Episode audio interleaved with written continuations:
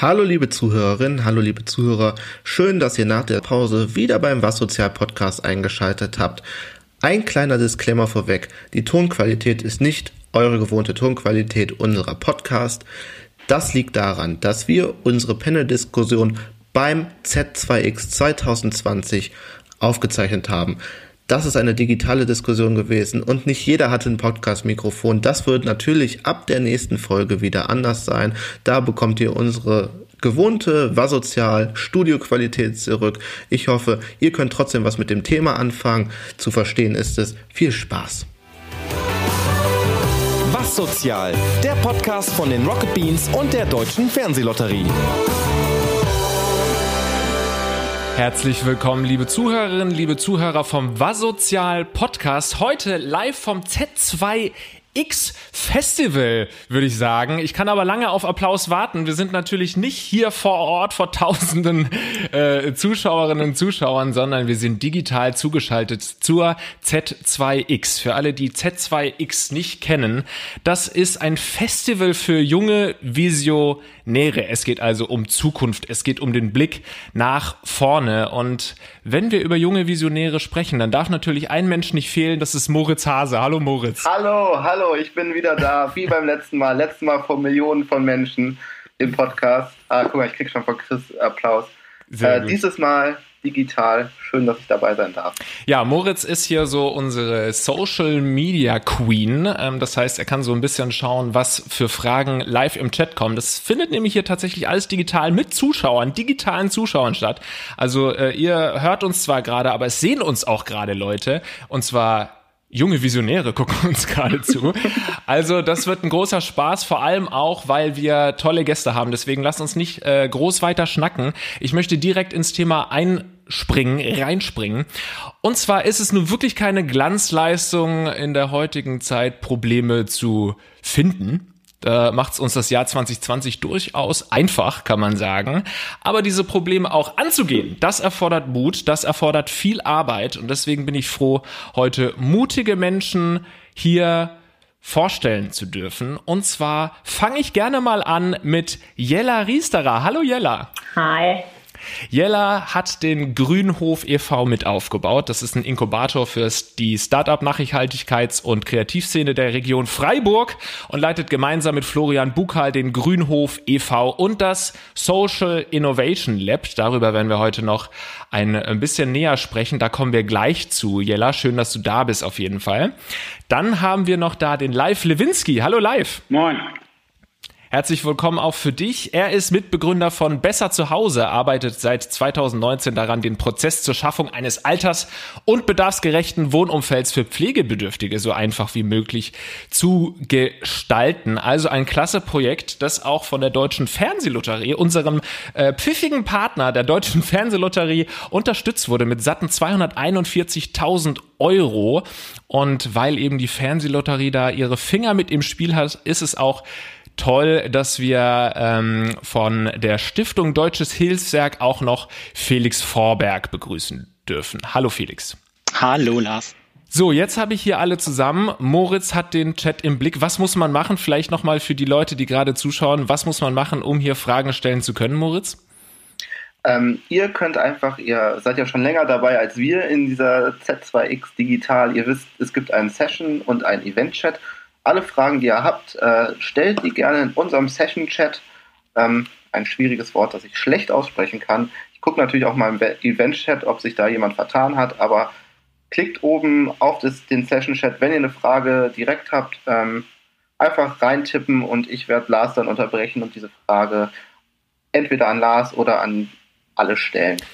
Du darfst mich jederzeit unterbrechen, Moritz. Und äh, ihr dürft natürlich Fragen stellen, wie ihr wollt, aber ihr könnt euch auch mal so ein bisschen überlegen, in welchen Bereichen vielleicht noch Nachholbedarf äh, existiert, was Innovationen angeht. Und ähm, vielleicht bauen wir heute zusammen gemeinsam hier was auf im Warsozial Podcast live. Ich habe gerade schon äh, mit dir kurz geschnackt. Jetzt äh, wollen wir ein bisschen dein Projekt vorstellen, dich vorstellen.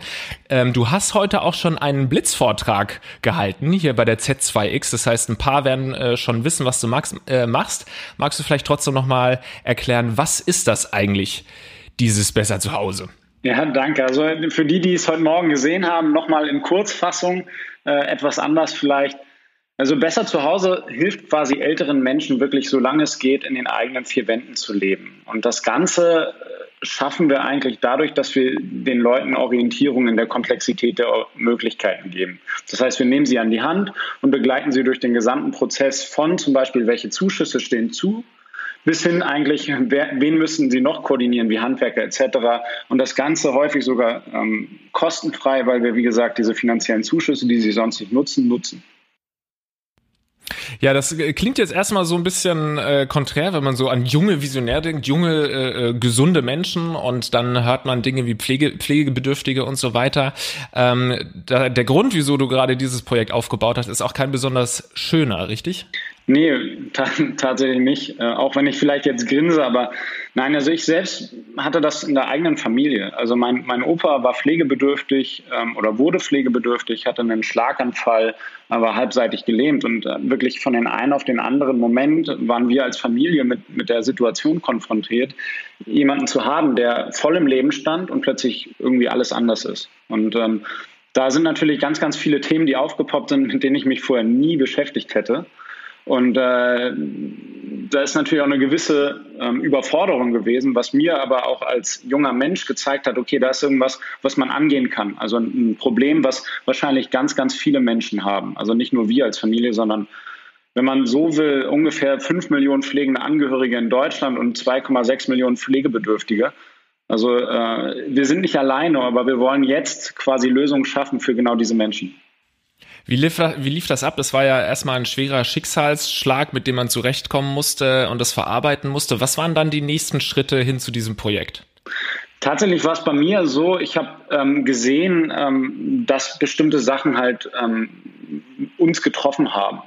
Und ähm, ich bin gar nicht direkt auf dem geraden Weg in Richtung besser zu Hause gelaufen, sondern habe erstmal Augen und offen, äh, Augen und Ohren offen gehalten, um zu gucken, okay, was gibt's eigentlich oder was sind so Sachen, die uns irgendwie getroffen haben. Und tatsächlich habe ich auf dem Weg zur Ideenfindung Hans kennengelernt, also meinen Mitgründer, ähm, der eigentlich schon zehn Jahre in, in genau dem Homecare-Markt im Endeffekt aktiv war. Und äh, er hat dann im Endeffekt auch schon die Idee gehabt, aber die fand ich dann so spannend, dass wir da auch gemeinsam ähm, das Ganze nochmal komplett auf eine neue Ebene gezogen haben. Also es ist total, also es gab kein irgendwie Schema F, sondern es war einfach ähm, volle Kanne reinlaufen, ich will was verändern und dann zu gucken, okay, wen finde ich, wer mich unterstützen kann und dann gemeinsam überlegen, was, was ist eigentlich etwas, was, was Menschen hilft oder wo wir eigentlich agieren können. Wie, und wie muss man sich das konkret vorstellen? Wenn ich jetzt von einem Tag auf den anderen pflegebedürftig werden würde, wie könntet ihr mir sozusagen helfen? Ja, im ersten Schritt ist das, äh, dass, dass du dich bei uns meldest als Beispiel und ähm, erstmal ähm, erzählst, was ist die Situation. Also häufig ist es ja so, es gibt keinen Pflegebedürftigen, sondern jede, jeder Pflegebedürftige hat ja unterschiedliche ähm, Bedürfnisse oder auch Herausforderungen, weil keine Wohnung sieht gleich aus. Äh, nicht jeder Pflegebedürftige hat eine halbseitige Lähmung, sondern manche haben Probleme beim Aufstehen, manche haben Probleme beim Gehen, Sitzen, was auch immer oder Demenz auch ein Riesenthema. Das heißt, im Endeffekt geht es tatsächlich darum zu schauen, was sind die Herausforderungen individuell und wie können wir individuell dann auch äh, unterstützen. Also braucht jeder eine Dusche? Nein. Ja, aber ähm, zum Beispiel hatten wir letzte Woche jemanden, der hat angerufen, er, er meinte, ja, äh, bin ich da richtig verbunden? Sie wurden mir empfohlen, ähm, ich wurde amputiert, bin seit zwei Tagen zu Hause und ich komme nicht mehr in mein Badezimmer rein, weil der Rollstuhl quasi zu breit war. Äh, faktisch war dann so, ja, okay, was machen wir jetzt? Äh, okay, war irgendwie, ich glaube, Donnerstagabend und dann habe ich quasi meinen Monteur hingeschickt, der kurz mal einen Durchbruch gemacht hat, äh, um, um damit der, der Mensch quasi wieder in, in die Badezimmer kommt. Ne? Es ist halt, ähm, ja, es gibt ganz, ganz viele Situationen. Und ähm, auf dem Weg dahin welche Hürden würdest du sagen? Weil hier sind ja auch viele Leute, die eventuell sich vorstellen könnten, auch mal irgendein Projekt zu starten. Was, was waren da so die großen Hürden? Ich glaube, die großen Hürden waren, ähm, wenn man so will, tatsächlich das Team zu finden, was irgendwie gemeinsam daran arbeitet. Also ich glaube, alleine äh, kann man definitiv loslaufen. Aber ich beschreibe das immer wie so eine Sinuskurve. Ne? Also man hat irgendwie Honeymoon, alles klappt und dann kommt so die erste Hürde und dann ist so, hm, scheiße, also will ich das wirklich weitermachen? Und im Idealfall hat man halt irgendwie ein Team, was sozusagen konträr laufende hat. Also der, den eine, der eine zieht den anderen hoch und andersrum genauso, sodass man so wirklich jemanden findet, der einen unterstützt und man sich ge gegenseitig auch durch diesen Prozess begleitet. So, und das ist auch der Rat, den ich eigentlich für alle habe. Also es gibt total viele Ideen da draußen. Also demografischer Wandel, das, was wir machen, ist sozusagen ein kleines äh, Puzzlestück. Da gibt es aber ganz, ganz viele andere, die, die äh, definitiv auch noch wichtig sind. Und äh, da tatsächlich auch einfach loszulegen und sich jemanden zu suchen oder Menschen zu suchen, die die gleiche Vision teilen, das ist so der erste Schritt auf dem Weg dahin. Da ist man ja vielleicht auf der Z2X gar nicht so verkehrt, wenn man sich da mal ein bisschen umschaut und die ein oder andere Connection dann daraus entsteht. Wie kam es denn zu der Liaison mit der Fernsehlotterie, Felix? Kannst du da was dazu sagen? Äh, wir haben uns äh, letztes Jahr kennengelernt auf der Z2X. Aha. Da kam live an unseren Stand äh, und ähm, wir waren miteinander im Gespräch und hat sich herausgestellt, dass wir eventuell zusammenfinden. Und dann hat er tatsächlich für sein Projekt äh, sich entschieden, sich bei uns um Fördermittel zu bewerben und es hat dann auch geklappt. Also jetzt im Juni äh, hat der Vorstand äh, bei uns beschlossen, sein Projekt zu fördern. Und das hattest du ja schon gesagt, 241.000 Euro. Was hat euch da besonders überzeugt an dem Projekt, Felix? Also uns hat überzeugt, dass das Projekt ähm, dazu beiträgt, ein soziales Problem zu lösen, beziehungsweise auch eine bestimmte Wirkung dann erzielt. Das ist auch immer die erste Frage in unserem Förderportal, das wir haben, äh, bei dem man sich äh, bewerben kann, mit dem man sich bewerben kann um eine Förderung. Also wir äh, verfolgen immer das Ziel, Projekte zu fördern, die, die ein soziales Problem lösen. Jetzt ist es in Lives Fall so, er hat ja erklärt, wie das funktioniert. Ähm, eigentlich ist das, was er macht, nicht unbedingt eine Lösung, muss man ja auch dazu sagen, ähm, weil die eigentliche Lösung sind die Leistungen der Pflegekassen, die es ja gibt. Da gibt es ja, ich glaube, für diese wohnumfeldverbessernden Maßnahmen 4000 Euro. Ähm, aber er macht halt diese Lösung zugänglich, weil er das Handling übernimmt und ähm, das dann alles aus einer Hand kommt. Also er, er berät, aber nicht nur das, er vermittelt dann eben auch die Handwerker und ähm, rechnet dann mit der Pflegekasse ab. Also das ist alles in seinen Händen oder in den Händen von Besser zu Hause. Und das ist halt dieser neue Ansatz, den wir eben an der Stelle gut finden und auch dann eben für unterstützungswürdig. Wie wird denn das äh, Projekt gerade angenommen live? Ist man da noch am Anfang oder ähm, ja, wie ist der aktuelle Stand? Ja, wir sind ja noch relativ jung. Ne? Also das heißt, wenn man sich das so vorstellt, sind wir seit einem guten Jahr ähm, unterwegs, ähm, seit äh, Januar tatsächlich auch wirklich in der Beratung tätig. Ähm, Wäre jetzt falsch zu sagen, das hat alles super funktioniert, ne? gerade mit Risikogruppe, äh, Hochrisikogruppe in Corona. Aber wir haben tatsächlich so um und bei über 200 Kontakte ähm, telefonisch oder auch vor Ort irgendwie beraten. Und tatsächlich jetzt, äh, so seit Mai, bauen wir regelmäßig um. Also so 10, 12 ähm, Baustellen im Monat, wo man tatsächlich auch Effekte sieht. Ja, und das das ist halt das, was mich total überzeugt, muss ich sagen. Also die, die Dankbarkeit der Menschen zu spüren, die dann ähm, plötzlich wieder selbst in die Dusche gehen können. Auch wenn sie sich manchmal über einen Duschvorhang beschweren, der das Leben mal leichter macht. Aber selber zu entscheiden, wann man sich waschen darf, das ist, äh, glaube ich, etwas, was äh, viele von uns so gar nicht auf dem Schirm haben, aber für ältere Menschen total wichtig. Du hast gerade schon äh, die Corona-Zeit angesprochen. Jella, du beobachtest ja viele Projekte. Ähm, kannst du dazu was sagen? Trifft das viele Projekte in dieser Richtung hart und wie, wie gehen die damit um? Ähm, also tatsächlich haben wir eher beobachtet, dass es gar keine so großen äh, Einschläge gab bei unseren Projekten, weil die nicht so sehr an Marktmechanismen gebunden sind wie andere. Also wir haben sehr viele Non-Profits, die irgendwie ihre festen Budgets haben, wie jetzt auch der Live, ne, dann eine Förderzusage hat von einer, ähm, von einer Stiftung äh, oder halt eben von der Lotterie. Und dann haben wir wirklich sehr viel Solidarität eher mitbekommen aus dem Stiftungssektor und aus dem Lotteriesektor. Die Laufzeiten wurden unkompliziert verlängert. Man konnte sein Projekt ein halbes Jahr länger durchführen oder sogar ein Jahr. Und ähm, fand ich eine schöne, schöne Sache, weil wir da dann tatsächlich ähm, nicht so krisengebeutelt rauskamen, Wobei es natürlich auch Einzelfälle gibt, wo es große Probleme gab, hat man ja auch gesehen, dass danach gebessert wurde, ne? dass Vereine dann erst später äh, Zugang zu Unterstützung bekommen hatten. Hattet ihr denn Kurzarbeit? Ähm, nee, wir hatten keine Kurzarbeit. Also nicht bei uns im e.V., wir haben auch noch eine GmbH, da hatten mhm. wir Kurzarbeit, äh, mhm. weil wir auch Veranstaltungen machen und Raumbuchungen. Felix, du wolltest noch was sagen? Ja, genau. Ich wollte nur kurz darauf eingehen, auf das, was, was Jella gesagt hat, dass ich auch bestätigen kann. Also wir haben ja auch viele Projekte, also letztes Jahr hatten wir 368 Projekte gefördert und ähm, die Projekte mussten sich natürlich alle auch umstellen. Ähm, und da hat sich eben auch gezeigt, wir sind viel im, im Bereich Nachbarschaft aktiv dass, dass es total wichtig ist, dass es diese Projekte gibt. Klar, wir mussten als, Flex, äh, als Stiftung ein Stück weit flexibel äh, sein, beziehungsweise den Projekten mehr Flexibilität einräumen, was, was so Sache angeht wie ähm, ja, das Projekt, das kann erst später starten oder wir müssen das Konzept ein bisschen ändern, wir müssen jetzt mehr digital machen. Das haben wir natürlich äh, ausdrücklich unterstützt.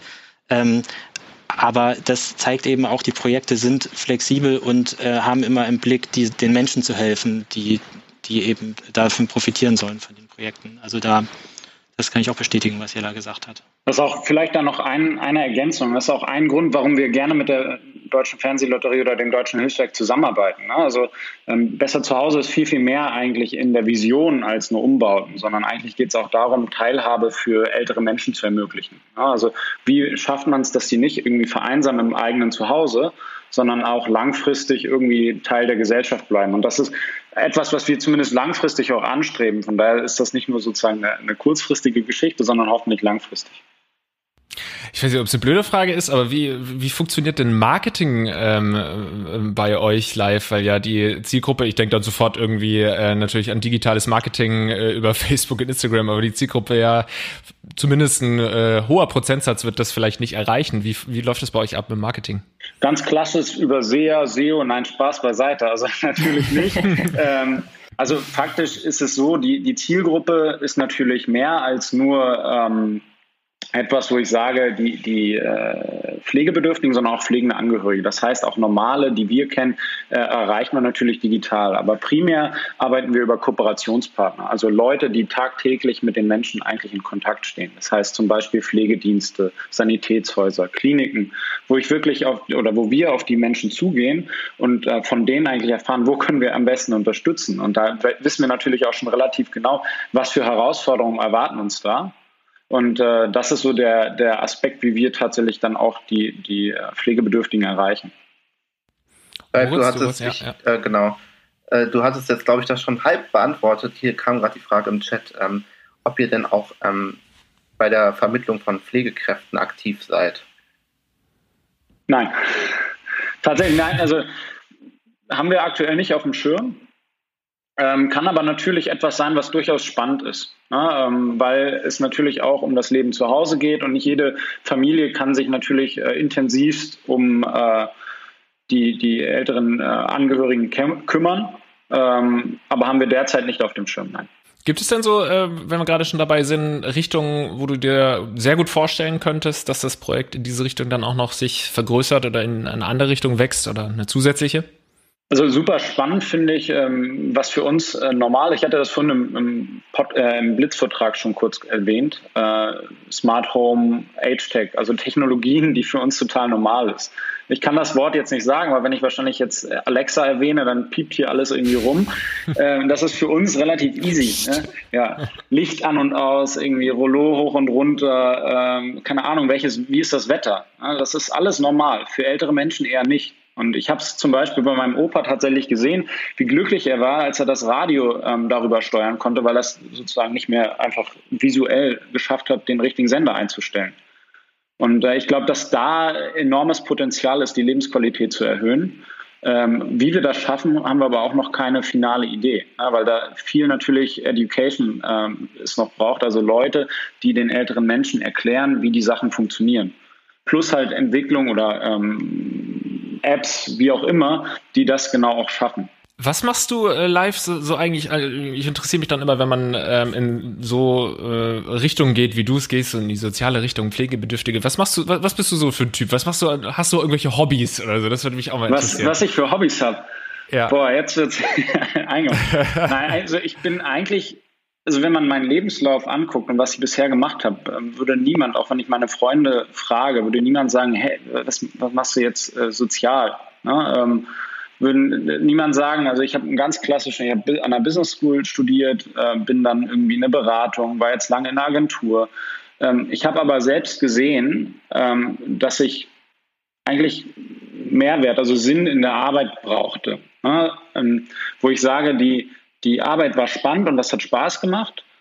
Aber da, diese, diese Mehrwerte, die man den Menschen bringt, das ist enorm wertvoll und das ist wirklich sowas, wo, wo ich total drin aufgehe. Ja, wo, wo mir das Spaß macht, morgens aufzustehen, wenn ich weiß, heute werde ich wieder zwei Baustellen machen, wo übermorgen jemand duschen kann und einfach nur mit einem fetten Grinsen irgendwie äh, wieder da rausgeht. Und das ist das, was, was sozusagen mich ähm, davon überzeugt hat, so, so was Soziales zu machen. Also kannst du es durchaus für alle Zuhörerinnen, Zuhörer, Zuschauer und Zuschauerinnen gerade empfehlen, mal in so eine Richtung sich zu informieren, auch wenn man bisher eigentlich jetzt noch nicht so hundertprozentig ähm, ja, auf dem Weg war, in diese Richtung zu gehen. De definitiv. Genau, also ich würde das auch nochmal, also daran anknüpfen. Ich finde es auch total wichtig, das Thema Wohn Wohnumfeld verbessernde Maßnahmen, das klingt jetzt nicht sonderlich fancy. Und auch der Bereich Pflege mag jetzt vielleicht auf den ersten Blick nicht so attraktiv wirken, wenn man damit noch nie vorher was zu tun hatte oder auch erstmal keine Idee damit verbindet. Aber ich finde es schon wichtig, dass man sich da auch mit auseinandersetzt, ähm, wenn man, auch wenn man keine Berührungspunkte damit hat. Denn wir werden alle mal alt. Ich glaube, es ist so bis 2040 gibt es irgendwie fünf bis sechs äh, Millionen mehr Pflegefälle in Deutschland. Das heißt, in der Pflege wird sich auch noch einiges verändern und das, glaube ich, birgt ein Riesenpotenzial, da was zu machen und sich einzubringen. Und ähm, ich bin auch sehr gespannt, was noch passiert. Also ich finde es toll, wenn Leute wie Live sich da eben für einsetzen, die vorher nichts damit zu tun hatten eigentlich. Ich finde es halt, ich finde halt total spannend, ähm, wenn wir uns das mal vorstellen, was für ein Tsunami auf uns zuläuft. Ne? Also ich meine, die, die Babyboomer, ähm, das ist ja so eine, wenn man die, die ohne sich anschaut, ne, dann ist das sozusagen der fetteste Batzen, der so in äh, 10 bis 15 Jahren halt in die Richtung läuft. Ja? Und wenn wir nur mal öffentlichen Verkehr uns anschauen, was wäre denn, wenn äh, drei Leute mit einem Rollator in einen aktuellen Bus einsteigen? Stau. Ja, also müssen quasi auf den nächsten warten. Das sind so, so kleine Probleme oder kleine Herausforderungen, die jetzt noch gar nicht auf dem Schirm sind, aber spätestens in 15 Jahren uns irgendwie äh, alle was angehen. Und äh, unser Thema, was wir jetzt machen, das, das ist etwas, was definitiv auch Zukunft hat und wo ich persönlich nicht nur sozusagen für, für den Mehrwert der Menschen, sondern auch äh, für die Gesellschaft irgendwie was Tolles entwickeln möchte. Verschlafen wir diese Entwicklung so ein bisschen? Also du, du jetzt nicht, aber würdest du sagen, die Gesellschaft, Deutschland verschläft das ein bisschen und wir stehen irgendwann vor einem Problem, auf das wir noch gar nicht so richtig vorbereitet waren? Mm, Schwer zu sagen. Also es sind halt viele Sachen, also es ist so ein unterschwelliges Thema häufig. Also wenn man selbst betroffen ist, dann ist total klar, irgendwie mit Opa, Oma, da wollen wir irgendwie helfen. Ähm, so Nachhaltigkeit war die letzten Jahre total high topic. Da waren ganz, ganz viele Ideen. Ich weiß nicht, wie viele äh, Recycling-Geschichten äh, ich für äh, To-Go-Geschichten gesehen habe. Also To-Go-Becher, irgendwie, was weiß ich, was da entwickelt wurde. Und ich würde mir einfach wünschen, dass Leute vielleicht auch dieses Thema Demografi demografischer Wandel, diese Themen, die da herausspringen, also von irgendwie Mobilitätskonzepte bis hin zu zu Hause besser zurechtkommen, ähm, vielleicht auch annehmen. Da gibt es noch ganz, ganz viel Potenzial. Und ich glaube eben, dass es auch wichtig ist, dass es genau solche innovative, also Modellprojekte gibt, die, die man eben, also die sich ausprobieren. Dafür, dafür sind wir dann eben als Stiftung Förderpartner, äh, also denen man Raum gibt zu experimentieren, zu gucken, funktioniert's und die man dann möglicherweise skalieren kann, also die dann möglicherweise auch äh, dauerhaft ähm, Bestand haben können oder anderswo nochmal umgesetzt werden können. Man braucht halt diesen Versuchsraum auch irgendwie ein Stück weit, den es nicht so oft gibt, habe ich manchmal so das Gefühl. Ja, also das kann ich auch nur bestätigen. Das ist auch so eine, eine Rolle, die wir ähm, aktiv einnehmen wollen als Social Innovation Lab, dass wir diesen diesen Raum irgendwie öffnen wollen, wo man so einen Experimentierraum hat, wo man was ausprobieren kann und wo man dann auch eine Bühne findet, auf der man das mal vorstellen kann. Ne? Also weil es gibt, es gibt ja schon auch wahnsinnig viele tolle Ideen. Also auch in etablierten Organisationen gibt es schon wahnsinnig viele tolle Ideen. Also Altenhilfeträger machen innovative Konzepte. Wir hatten hier ein Projekt Auszeit. Ähm, da ging es darum, das ist jetzt auch anknüpfend eben an, an das Thema um Urlaub für pflegende Angehörige. Ne? Also wenn ich jeden, jeden Tag, jede Nacht äh, einen Menschen pflege, der in meiner Wohnung ist, dann habe ich einfach keine Chance auf Urlaub. Und ähm, auch deshalb, weil ich diesen Menschen nicht allein lassen will. Ähm, und das heißt, das waren Altenhilfeträger und die haben sich überlegt, wir haben hier irgendwie Wohnungen, wir können hier unkompliziert Ferienwohnungen aufkaufen und umbauen und dann können wir die pflegende Person und die zu pflegende Person äh, dort unterbringen. Und die können einfach mal eine Woche oder zwei Urlaub im Schwarzwald machen. Wir organisieren die Kurzzeitpflege, wir organisieren ein Begleitprogramm für den Menschen, der eben pflegt. Und äh, genau, das war einfach so eine Lücke, die die erkannt haben. Da gab es kein Angebot in, in Deutschland bislang. Und äh, die haben damit einen Volltreffer gelandet. Ne? Also das kam wahnsinnig gut an. Und wird es gut an, angenommen auch? Ja, wird total gut angenommen. Genau, die kommen auch immer wieder, die Leute, die dann einmal da waren. Weil das natürlich auch wichtig, ne? Verlässlichkeit in so einem Kontext, dass man weiß, was man bekommt. Und ähm, ich glaube, es ist wichtig, dass man solche Projekte auch einfach bekannt macht. Eben auch so ein Projekt wie Lives, dass man auch zeigt, es macht richtig Spaß, auch sowas zu bewegen, weil man so vielen Leuten was Gutes tut. Ich glaube, da kann unsere Gesellschaft noch viel lernen bei der öffentlichen Aufmerksamkeit.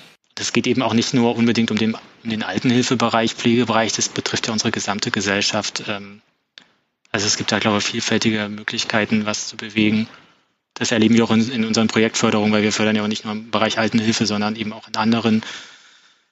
Ähm, haben jetzt auch keine zielgruppenspezifische Förderung in dem Sinne.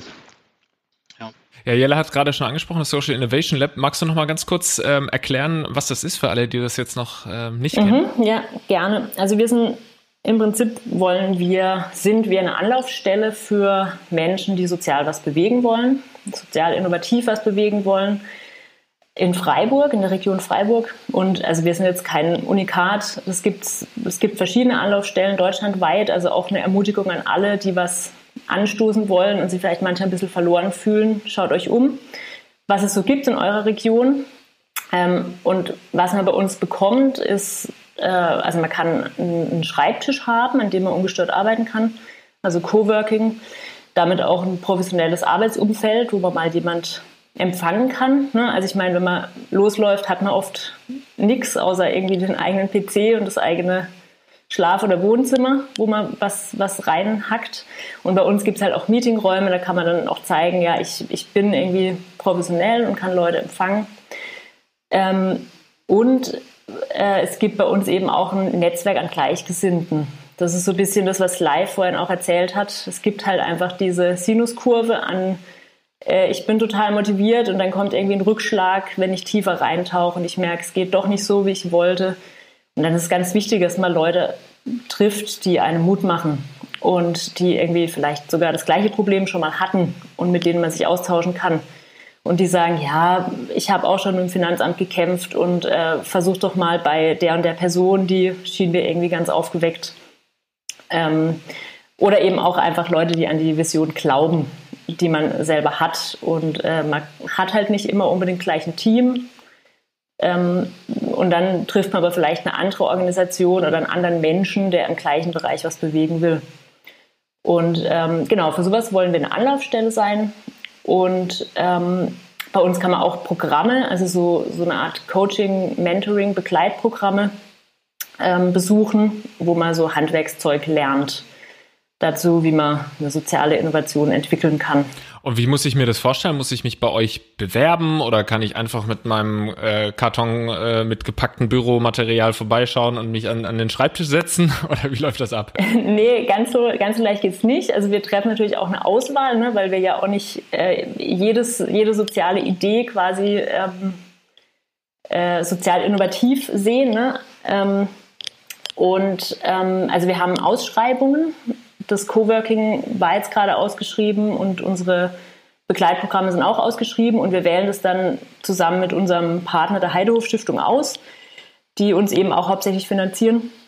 Ähm, so dass wir auch nicht jetzt als, äh, als Macherteam, Macherinnen-Team da entscheiden nach gut Dünken, was uns gefällt und was nicht, sondern dass da noch so eine Instanz mit dabei ist, die auch den sozialen Sektor kennt was sind da so konkret für Projekte entstanden im Social Innovation Lab? Also es sind natürlich einige, aber vielleicht magst du mal eins äh, nennen. Mhm, also das eine war dieses Auszeit, was ich vorhin erzählt habe. Ne, das war jetzt so anknüpfend ähm, an das Thema hier, Pflege. Und dann gibt es eins, wo es so eine Überschneidung gibt, auch zur Fernsehlotterie. Ähm, wir haben quasi da halt einfach auch ähnliche Organisationen begleitet bzw. gefördert. Und das war die ähm, P3-Werkstatt. Die haben wir uns ausgegründet. Die sind in der Zeit entstanden, 2015, nach dieser Flüchtlingswelle, weil sie erkannt haben, dass es für, also die, die, kommen aus einer Organisation, die schon lange mit Jugendlichen arbeitet und die haben dann mit Jugendlichen mit Fluchthintergrund gearbeitet und haben festgestellt, die haben einen Schulabschluss, die bringen den vielleicht mit oder ähm, haben den in Deutschland nachgeholt. Aber der Weg, dass die jetzt einen Ausbildungsplatz machen könnten, der ist immer noch extrem weit, weil halt Deutschkenntnisse fehlen, die spezifisch irgendwie für, ja, fürs Schreinerhandwerk sind. Und dann haben die eine Ausbildungsvorbereitung gestartet, wo man ein bisschen Schreinerhandwerk lernt, immer vormittags und nachmittags Deutsch und Mathe. Und ähm, bringen dadurch halt einfach extrem viele Menschen in Ausbildung und haben halt auch gleich zwei Probleme gelöst, weil bekanntlich hat ja auch der, der Handwerksbereich starke äh, Nachwuchsprobleme. Ähm, genau, das ist so noch ein Beispiel. Und dann haben wir auch noch Gexi, eine, eine, Suchmaschine, die ist wie Ecosia. Ecosia kennt man ja so ein bisschen, eine Alternative zu Google, wo man einen Baum pflanzt mit jedem Klick auf Werbung und äh, Gexi macht das quasi für den sozialen Bereich. Also sie vergeben an soziale Projekte äh, Gelder mit jedem Klick. Wenn da mal die jemand starten dann, mag. äh, Die starten dann bei euch und dann äh, hauen sie irgendwann ab oder wie, wie läuft das ab? Also ja, tatsächlich. Also ich meine, wir sind selber ja auch noch eine Art Startup. Uns gibt es auch erst als Social Innovation Lab seit zwei Jahren. Und wir haben jetzt gerade die erste Organisation, die auszieht, weil sie äh, gewachsen ist und jetzt ein eigenes Büro braucht. Und ähm, ja, also wir bleiben denen verbunden, aber die brauchen uns dann auch nicht mehr. Ne? Also wir sind schon so Flügge geworden. Genau, Flügge geworden, groß geworden. Und seid ihr traurig? Wir sind schon ein bisschen traurig, ja. Die waren jetzt wirklich so schon Inventar. Die müssen auf jeden Fall zu Ja. Besuch kommen. Ihr habt ja sowieso ähm, einen großen oder einen guten Einblick in die Gedankenwelt von jungen Gründern und ähm, Startup-Menschen. Was würdest du sagen? Also ich meine, oft ist es ja so, dass die Idee da ist, aber die Gründung letztendlich ausbleibt ähm, bei vielen Leuten. Woran würdest du sagen, scheitert es häufig? Also zum einen ist es ja so, nicht jede Idee ist auch gut. Ne? Also das klingt zwar immer so hart, aber das ist halt auch die Wahrheit. Also man muss natürlich auch ein echtes Problem lösen. Und oft ist es so, dass man sich halt in seine Idee verliebt und ähm, die aber vielleicht gar nicht so gut ist. Und dann müsste man eigentlich noch mal einen Schritt zurückgehen und sich ins Problem verlieben. Ja? Also das passiert einfach oft, also dass, dass man irgendwie denkt, man hat jetzt eine gute Idee. Es gab mal die Idee äh, von Cola Live, die, die Vertriebswege von Cola mitzunutzen für Durchfallmedikamente. Und dann haben die in einem ganz aufwendigen Prozess so, ein, so, eine, so eine Packung kreiert, die irgendwie in die Cola-Kisten reinpasst. Und ähm, haben dann aber festgestellt, dass niemand Cola-Kisten transportiert im ländlichen Afrika, sondern dass sie halt die Colaflaschen einfach so auf ihre Gepäckträger schnallen. Und äh, das ist so ein klassisches Beispiel. Das erzählt der. Gründer auch ganz schön bei TEDx. Ähm, das das finde ich einfach schön. Das ist auch ein bisschen Demut ne? vor dem Problem und vor, vor der eigenen, ja, vor dem eigenen Wissen. Ähm, und dann haben sie halt, also die machen das jetzt trotzdem und die haben halt dann so flache Päckchen gemacht, die man einfach oben auf die Plastikflaschen drauf spannt. Ich glaube, das ist ein Riesenthema. Ähm, wirklich da auch wirklich das Problem zu finden und zu identifizieren, was äh, bestimmte Symptome hervorruft. Also haben wir bei uns genauso gehabt, ähm, dass wir da wirklich ähm, unterschiedliche Konzepte uns überlegt haben, bis wir da gelandet sind, wo wir jetzt sind. Also das äh, gehört dazu. Ich habe auch noch eine Frage an Live, Ja. äh, die im Chat auch geploppt ähm, ist. Das geht jetzt wieder ein bisschen zurück. Du hattest gerade gesagt, ihr wollt euch breiter aufstellen, ähm, ihr wollt noch mehr Beratungsleistung geben. Wie sieht das denn mit euren Kapazitäten aus?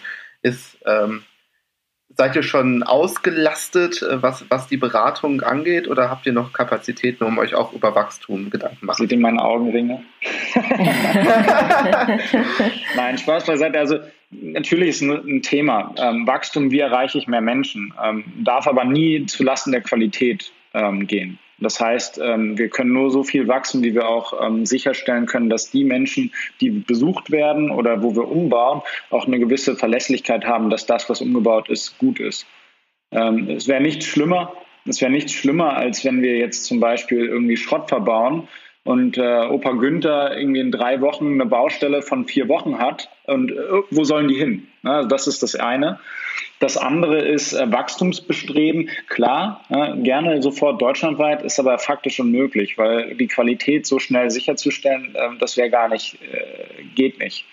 Das heißt, wir, wir planen so, dass wir wirklich äh, uns Ballungszentrum für Ballungszentrum vornehmen. Jetzt hier in Hamburg starten, das Ganze mehr oder weniger perfektionieren und dann uns anschauen, nach Bremen zu gehen, Berlin, äh, vielleicht dann auch oder ganz sicherlich äh, in die neuen Bundesländer, ähm, Erfurt, ähm, Leipzig, Dresden, in die Ecke.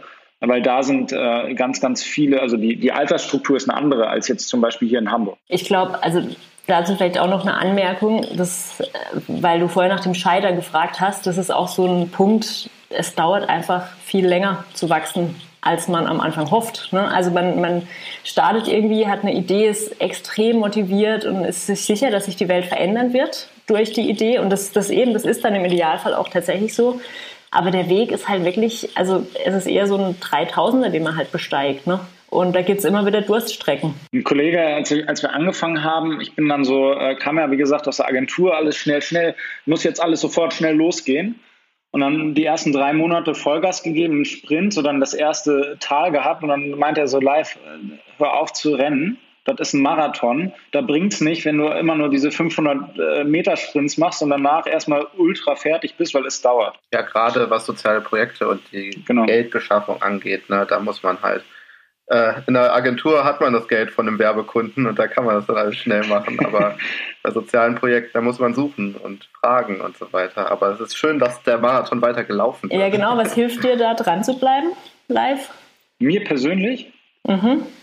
Ähm, tatsächlich der Kundenkontakt.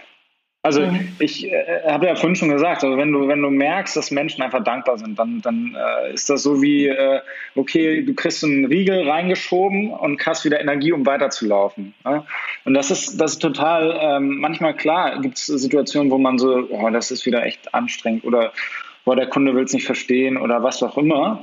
Aber ähm, die, die Dankbarkeit, die man spürt am Ende, wenn man jemanden beraten hat, vielleicht auch statt einer Duschtrennwand oder einer 70 x 70 Dusche vielleicht doch eine 90 x 90 zu installieren. Und dann äh, kommt der Anruf, ja, Sie hatten recht, das, das stimmt. Also ich habe für mich viel wohler zu Hause dann ist das einfach so, ein, so eine Dankbarkeit, was man vorher oder selten irgendwie spürt, wenn man, keine Ahnung, Klamotten verkauft. Wie ist es bei dir, Jella, wenn du mal, was baut dich auf, wenn du mal am Boden bist? Ähm, das ist schon auch tatsächlich das Gleiche. Also ich meine, bei uns ist der Kundenkontakt quasi sind unsere Startups oder sozialen Macherinnen. Und ähm, ja, dann einfach mal wieder mit denen ein Pläuschen halten und zu hören, wo steht ihr gerade und was hat dich letzte Woche irgendwie äh, begeistert. Die haben meistens irgendwas zu erzählen. Und bei denen ist es wiederum ja tatsächlich schon auch das, was du sagst, live. Der Kontakt zu den Menschen, die sie halt bewegen mit ihrer Idee, denen sie begegnen. Jella, eine Frage aus dem Chat. Ähm, du hattest ja gerade auch von Ideen gesprochen, die vielleicht noch nicht ausgereift sind, äh, die vielleicht verworfen werden. Mhm. Sammelt ihr die trotzdem? Habt ihr sowas wie eine Ideenbörse, wo dann Leute, die auf, auf der Suche nach Ideen sind und vielleicht Skills haben, die weiter verfeinern können? Also äh, bislang nur in unseren Köpfen, würde ich sagen. Also wir haben keine digitale Lösung, finde ich eine total spannende Idee. Also ich glaube, dass da auch jemand wie die Fernsehlotterie bestimmt was beisteuern könnte von guten Lösungen. Aber ich glaube tatsächlich, dass man eher so ein, also das kann, ja, das wird auch lokal gar nichts bringen bei uns, sondern das müsste man dann wirklich größer aufziehen. Weil ich glaube, es gibt schon so viele Ideen, die nur zu wenig Menschen kennen. Also es ist halt auch mit Aufwand verbunden. Das muss man vielleicht auch einfach mal so sehen. Ähm, die Idee, die ist ja, das, das klang ja jetzt schon an, ist ja schön und gut, aber man muss ja auch dieses Problem verstehen. Das hattest du ja auch gesagt, Jella, dass das dann dahinter steckt und auch die Ursachen und die Auswirkungen. Also man muss da schon sehr viel Energie reinstecken, damit das Projekt dann eben auch darauf aufbauend eine Wirkung erzielen kann. Also ich frage mich dann auch immer, gibt es da wie, wie, wie geht man das am besten an? Es gibt ja so verschiedene Tools und Methoden, auch diese Smart-Methode gibt's und also diese mit, mit diesen ähm, äh, S für äh, spezifisch, M für messbar, A für akzeptiert, R für realistisch und T für terminierbar. Das finde ich fasst das ganz gut zusammen. Und dieses A akzeptiert, da spielt halt eben auch die Zielgruppe eine große Rolle. Ich weiß nicht, wie, wie war das denn bei, bei dir live, äh, als ihr das Projekt entwickelt habt? wie habt ihr die Zielgruppe damit reingenommen? Also bei uns, wir, wir, hatten ja so einen kleinen Startvorteil. Dadurch, dass mein Mitgründer Pflegebox groß gemacht hat, ähm, ist quasi ein ähnliches Konzept gewesen ähm, von der Nutzung von äh, Ansprüchen. So, das heißt, der hat zehn Jahre Erfahrung mit der Zielgruppe gehabt. Der wusste genau sozusagen aus seinem tagtäglichen äh, Geschäft, wo er hingehen muss. Nichtsdestotrotz ist es tagtäglich so, dass wir zuhören, was die Leute eigentlich wollen und wie, wie wir sie auch am besten abholen. Weil, also das ist eine Illusion, auch zu sagen, jeder pflegebedürftige Mensch oder ältere Mensch ist total happy und dankbar. Sondern äh, da sind auch ganz, ganz viele, nee, kein Bock, will ich nicht.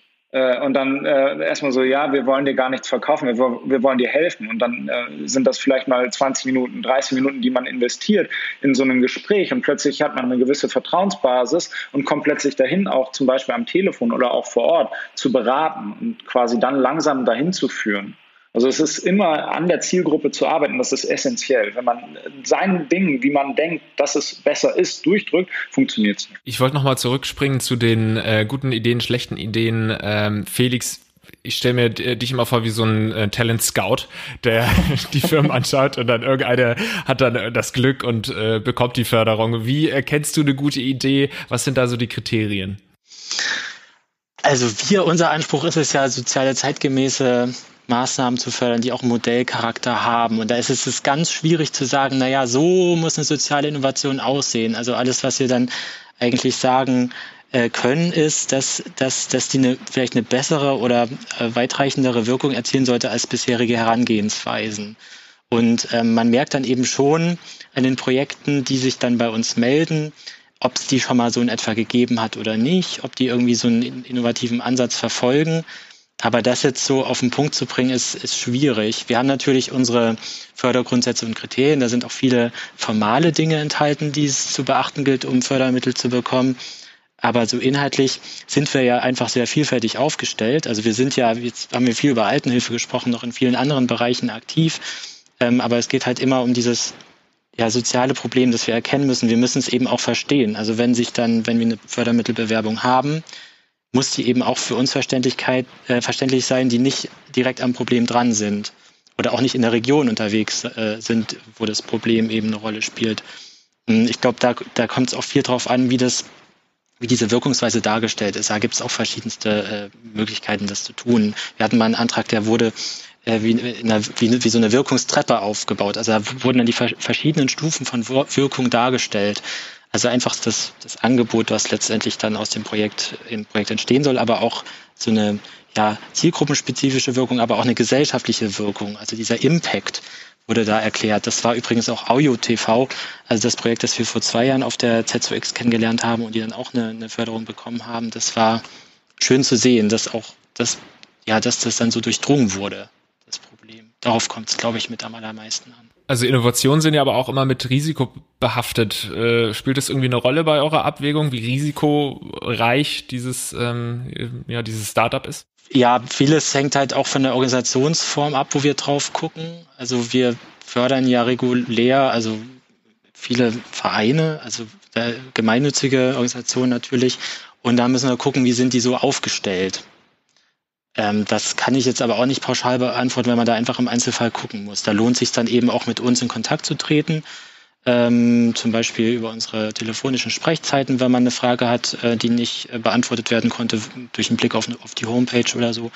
Oder eine Mail an uns schreiben und dann, dann, dann können wir da gerne drüber sprechen, wie, wie wie sich das Risiko darstellt. Und wie läuft das kon konkret ab? Also ich bin jetzt ein äh, junger Visionär, wurde motiviert durch Live, setze mich in Social Innovation Lab äh, bei Yella und äh, arbeite ein Konzept und dann rufe ich bei Felix an und äh, Nein. Kriegt eine Förderung. Nur die, nur die, IBAN, nur die IBAN muss rübergeschickt werden. Nein, grundsätzlich gerne bei mir anrufen, aber es ist, glaube ich, sinnvoller, sich erstmal damit zu befassen, also mit unseren Fördermöglichkeiten. Wir sind ja nun auch nicht äh, in allen gesellschaftlichen äh, Bereichen unterwegs, weil vieles einfach nicht unsere Stiftungsaufgabe sein kann. Aber ähm, wie gesagt, immer erstmal auf die Homepage gucken, die Fördergrundsätze sich durchlesen, Kriterien sich angucken. Wenn man dann Fragen hat, sich bei uns melden und dann eine Bewerbung einreichen bei uns im Förderportal. Da ist es so, dass ähm, bestimmte Fragen an, an das Projekt gestellt werden, die dann beantwortet werden müssen. Dann kann man Kosten- und Finanzierungsplan hinterlegen, muss noch bestimmte Dokumente hochladen. Also jetzt konkret, ähm, es wird im Oktober eröffnet, das Förderportal, ist auch was ganz Neues bei uns. Und äh, bis zum 22. Januar kann man sich dann äh, darüber bei uns um eine Förderung bewerben. Ähm, dann wird die Fördermittelbewerbung geprüft vom Stiftungsteam. Ähm, manchmal oder oft gibt es da auch Rückfragen nochmal an die, an die Organisation, die sich um Fördermittel bewirbt, ähm, die dann eben nochmal zu klären sind. Kann man die Bewerbung auch nochmal überarbeiten. Ähm, und dann ist es letztendlich so, dass die Fördermittelbewerbung unseren Gremien vorgelegt wird und der Vorstand dann entscheidet. Das ist dann die nächste Sitzung, also die jetzt für diese Förderphase relevant wäre, wäre der 4. Mai. Und danach können dann Fördermittel ausgezahlt werden. Okay, das war doch schon mal ein, ein, kleiner Einblick. Da kann man sich sicherlich auch noch auf eurer Internetseite informieren, richtig? Richtig. Sehr gut. Ich wollte ja, wollt noch ich, einmal, ja? einmal ganz kurz zurück zu dem Thema ähm, sozusagen Erfahrung sammeln. Ja, also ich glaube, ähm, das, was Felix schon gesagt hatte, klar, man muss ähm, sich irgendwie smart überlegen, was sind so die Ziele. Aber ich bin zum Beispiel auch, glaube, ähm, Verfechter davon, mal loszulegen. Also einfach mal zu testen. Vielleicht nicht die große Idee äh, direkt zu skizzieren, sondern zu gucken, was können denn kleine Sachen sein, um mal eine Idee ähm, ins Leben zu rufen. Kleinigkeiten, äh, Interviews führen, einfach loslegen. Und auf dem Weg werden so viele Sachen aufploppen, die die Idee erst entstehen lassen oder auch das Problem vielleicht sichtbarer machen, was ganz, ganz wichtig ist. Und ich glaube, das kam, oder das kam bei mir zumindest ziemlich raus. Und ich glaube, Jella, wenn ich dich fragen würde, ist das auch so ein Thema bei euch, wo ihr sagt, ihr gebt den Raum zum Testen und dann werden die Leute relativ schnell merken und eine Idee vielleicht auch vielleicht nochmal anders, also im Startup-Deutsch gepivotet werden muss. Genau, ja. Ähm, ja, das, ja. Also kann ich total unterstützen. Das ist auch wirklich so ein Haupttipp, glaube ich, den ich geben würde. Allen, die was bewegen wollen, legt los. Also wirklich einfach, einfach loslegen und ausprobieren, Erfahrung sammeln, Prototyping in der, in der äh, Startup-Sprache. Ne? Und ähm, also ein, ein kleines Produkt oder eine kleine Dienstleistung stricken und wirklich einfach mal machen. Weil oft hat man in seinem Kopf so viel Vorstellung, wie das sein muss und sein soll und kann. Und es ist aber eigentlich dann ganz anders, wenn man wirklich mit den Menschen spricht. Und natürlich kann man auch eine Stiftung oder eine Lotterie viel eher überzeugen, wenn man schon positive Erfahrungen hat. Also Proof of Concept ne, ist, dann, ist dann so der Begriff. Also ich kann schon sagen, dass es Sinn macht, was ich da was ich da tue. Du hast ja vorhin auch von so einem ähm, Bergerklimmen quasi besprochen, ähm, äh, gesprochen. Wie kannst du, du hast es zwar jetzt schon so ein bisschen gemacht, aber wie kannst du äh, Gründern die Angst nehmen, die vor diesem Berg stehen und äh, sich überlegen, ja, soll ich jetzt äh, eine Firma gründen oder einen Verein gründen? Kannst du da den Leuten ein bisschen Angst nehmen? Ja, also ich meine, das eine ist genau, das ähm, schließt sich noch an an dieses einfach loslegen. Man braucht nicht unbedingt ein EV oder eine GmbH oder eine GmbH. Man kann auch ohne das erstmal loslegen. Es macht auch manchmal Sinn, dass man sich eine Organisation sucht, die was Ähnliches macht und deren Rahmen erstmal nutzt. Da sind wir jetzt auch gerade dabei, sowas zu stricken, dass wir quasi so ein Dach sein können, damit nicht alle immer diesen formalen Weg äh, wieder neu machen müssen am Anfang also irgendwann sollen sie es natürlich machen, aber halt nicht am Anfang, weil man eh genug zu tun hat. Und ähm, das andere, naja klar, das ist halt eher so eine, ich meine, eine Bergwanderung ist ja auch was Tolles, ne? Also ich meine, so, so ist unser Leben, ne? Also ja. wir laufen ja alle dauernd Berge hoch und kommen mal in schöne Täler, äh, in, in nicht so schöne Täler und dann wieder auf eine schöne Aussichtsplattform. Und so ist es halt auch, wenn man was, was Neues startet. Also einfach auch Spaß haben an dem Unbekannten und vielleicht an dem Aufwühlenden manchmal und sich halt Mut machen lassen. Also eher Leute suchen, die Mut machen. Genau, das, was du gesagt hast, Jella, mit, mit dem Thema Partner suchen und sich vielleicht auch an andere Organisationen randocken. Äh, das, das hatten wir so ähnlich auch schon mal in unseren Förderungen erlebt, was, was auch irgendwie total Sinn macht, weil sich ja das auch zum Teil gegenseitig ergänzt. Und ein konkretes Beispiel ist äh, das Startup RetroBrain mit der Memore Box. Da haben wir eben den Einsatz gefördert in einer Diakonieeinrichtung, ähm, weil wir eben das Startup nicht direkt fördern können. Also im Grunde genommen konnten wir das Projekt und das Ziel unterstützen. Jetzt nicht direkt das Startup, aber letztendlich gab es da eben diese Partnerschaft und das ist halt auch schön.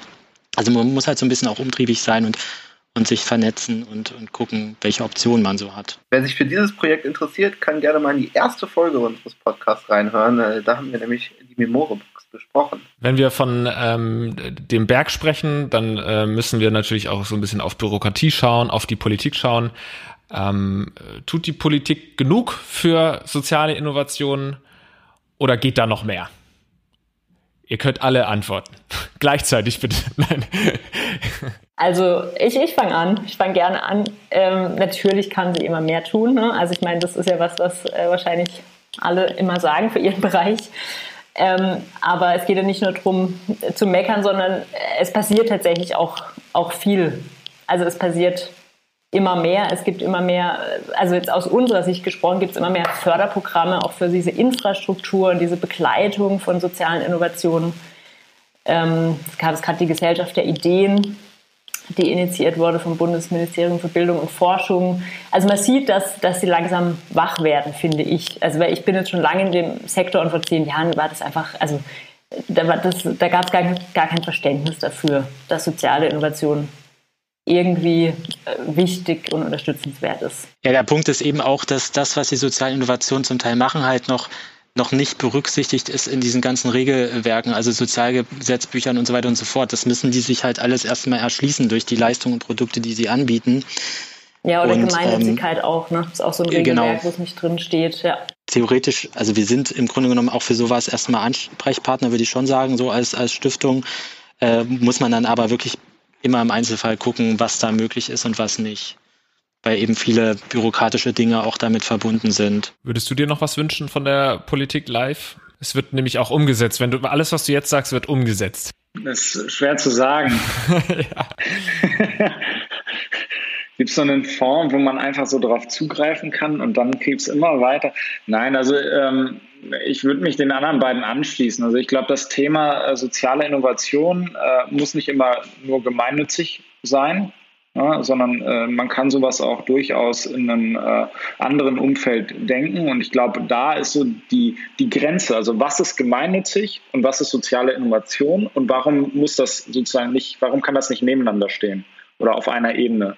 Und ich glaube, das ist ein Riesenthema, äh, was jetzt den Podcast sprengen würde, aber was durchaus ähm, diskutabel wäre. Ne? Also ähm, wir helfen Menschen so, ähm, aber muss es unbedingt in, in einem Verein sein oder könnte man damit vielleicht sogar Geld verdienen, um das ganz, ganz lange, ähm, also auf nachhaltige Füße zu stellen, damit man nicht irgendwie jeden, jedes Jahr wieder eine neue Förderung irgendwie suchen muss, als Beispiel. Ja, und da, da gibt es ja auch ähm, zahlreiche Organisationen, die irgendwie auch hybrid funktionieren, ne? also die irgendwie Geld verdienen und äh, auf Fördergelder Anspruch haben. Das geht auch in einem gewissen Umfang im gemeinnützigen Bereich. Ähm, aber genau, da, also da braucht man dann zwei Rechtsformen meistens oder sowas. Also es ist schon kompliziert, aber es spricht auch einiges dafür, jetzt da nicht alles umzuschmeißen tatsächlich. Aber ich glaube, das sprengt tatsächlich den Rahmen und geht, geht sehr tief. Wie kann man es schaffen, soziale Innovationen so ein bisschen sexier zu machen? Mhm. Sexier? Ich glaube, die sind schon sexy. Sind sie schon verdammt sexy? Also, nein, nein, das, das nein, also das Ding ist, ähm, also Klar, mit sozialen Innovationen wird man nicht irgendwie der nächste Mark Zuckerberg, aber ähm, Geld ist im Endeffekt nicht alles. Ja, also ich glaube, ja, klar, es ist total toll, wenn man äh, Geld damit verdient, aber wenn äh, man die, die Dankbarkeit irgendwie spürt jeden Tag, äh, das ist äh, was ganz anderes. Ja, und wenn man irgendwie beides mit, miteinander verheiraten kann, ähm, vielleicht nicht Mark Zuckerberg-Level, aber darunter irgendwo, dann ist das die perfekte Situation. Ne? Und ich glaube, das ist sexy genug. Ja, und ich, ich glaube, man, man kann auch mal so andersrum reingehen und fragen, was bräuchten wir denn, damit man Mark Zuckerberg sein kann mit einer sozialen Innovation? Also was muss sich ändern? Das öffnet irgendwie nochmal so, so andere Räume. Also wir haben zum Beispiel die Social Innovation Night, das irgendwie ein sehr cooles Format ist, wo auch Leute sehr gerne kommen und dann die Menschen, die da was bewegen, sich auf die Bühne stellen und einfach mal in einem, also auf eine spannende Weise erzählen, was sie eigentlich machen.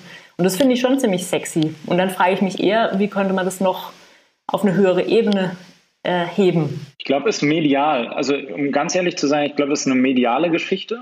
Ähm, dadurch, äh, wir hatten ja heute Morgen das mit den äh, Billionaires. Warum braucht es unbedingt Milliardäre ähm, von Aya Jeff? Und im Endeffekt glaube ich, das ist schon so, dass wenn soziale Innovationen vielleicht auch medial nochmal anders dargestellt werden würden, ne, also dass man diese Hero-Geschichten viel, viel mehr spielt, ne, dass äh, nicht der Börsengang wird gefeiert, sondern vielleicht äh, der äh, hunderttausendste Mensch, der irgendwie gerettet wird oder keine Ahnung, der begleitet wird zu irgendwas, dass sowas, so eine Hero-Geschichte stattfindet auf gleicher Ebene wie, wie so Börsengänge Das würde enorm viel helfen. Passiert das vielleicht auch gerade schon so ein äh, bisschen, Jella, kannst du das beobachten, weil ja immer mehr Leute jetzt endlich verstehen, dass man mit Nachhaltigkeit unter anderem ja auch Geld verdienen kann. Äh, ist, ist, äh, erkennst du da auch so eine Entwicklung, was soziale Innovationen angeht bei euch im, im Lab? Also es gibt auf jeden Fall, es gibt so dieses Medium, die enorm, das ist so eine Zeitschrift aus dem Bereich, die haben jetzt als neue Sparte tatsächlich soziale Innovationen aufgemacht, wo sie genau solche Hero-Geschichten äh, erzählen wollen. Und die Norm hat schon eine große Reichweite, also für, den, für diesen Bereich jetzt würde ich sagen. Also ich, ich glaube, dass das passiert. Und auch klar, weil jetzt durch Corona Solidarität irgendwie ein großes Thema wurde, äh, interessieren diese Geschichten auch mehr Menschen die zuhören. Ja, die auch gerade zuhören. Wir sind ähm, schon fast am Ende. Ich würde trotzdem euch noch mal bitten, vielleicht noch einen Tipp an junge Leute, an junge Visionäre, die uns hier gerade zuschauen. Äh, habt ihr da noch irgendwelche Tipps? Ähm, was muss man Nein, einen finalen Tipp einfach an die jungen Leute. Ich will live nicht zuvorkommen. Live hat ja schon gesagt, einfach mal machen. Äh, das, das würde ich äh, unterstützen und sich vor allem äh, ja, inspirieren lassen und, und ähm, ja, die Fühler ausstrecken, was gibt es zu tun im sozialen Bereich. Ich frage mich dann auch immer, welche sozialen Pro Probleme haben wir noch nicht ähm, auf dem Schirm. Also sich auch mal damit zu befassen. Ähm, das, das finde ich wichtig. Wir haben da, kann ich gerne mal auf unser Online-Magazin nochmal aufmerksam machen, da haben wir auch viele Projekte vorgestellt, die sich auf ganz vielfältige Art und Weise ähm, äh, engagieren und stark machen für solidarische Miteinander. Also genau, sich gut umhören, informieren, vernetzen. Ja, also ich, ich, ich würde den Tipp geben, sucht euch Gleichgesinnte, die euch Mut machen und unterstützen und die euch aber auch äh, ja, reflektieren, also die oder die euch ein, ein, gesundes Reflektieren ermöglichen. Genau, aber Gleichgesinnte ist immer so das Ding. Ich glaube, alleine macht es einfach nicht so viel Spaß und es gibt einfach so viele Ressourcen da draußen, links und rechts und die muss man nur irgendwie zusammenbringen. Vielleicht da angeschlossen, denkt mal divers. Also unterhaltet euch mal mit, mit Leuten, ähm, die vielleicht nicht eure besten Freunde sind ähm, oder vielleicht in einem anderen Kontext unterwegs sind oder eine andere Bildung haben. Ähm, keine Ahnung, mal mit, äh, ich als BWLer habe mich mit äh, Leuten, die äh, Literatur studiert haben, unterhalten und habe plötzlich so, oh, es gibt ganz andere Lösungsansätze. So, und das ist halt etwas, was total wertvoll ist. Ne? Gerade auf dem Weg, vielleicht etwas anders zu machen, soziale Innovation zu entwickeln. Äh, geht raus, sprecht mit Leuten, fangt an und äh, ja, dann äh, wird sich schon etwas finden, ne? ähm, was vielleicht äh, dann auch zu Felix findet. Das würde mich freuen. er ist einfach der Talent-Scout im Fußballstadion. Das ist ein schönes Bild. Vielen Dank, ihr Lieben, dass ihr hier mit am Start wart. Jella, Felix und Live. Vielen Dank natürlich auch an alle Live-Zuschauer und an unsere Zuhörerinnen und Zuhörer beim Warsozial-Podcast. Wir hören uns einfach beim nächsten Mal wieder. Habt noch eine tolle Zeit auf der Z2X und vielen Dank euch nochmal, dass ihr mit am Start wart. Bis zum nächsten Mal. Ciao. Den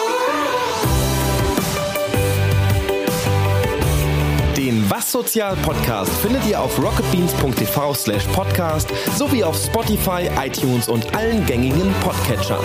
Dieser Podcast wurde produziert von rocketbeans.tv in Kooperation mit der Deutschen Fernsehlotterie.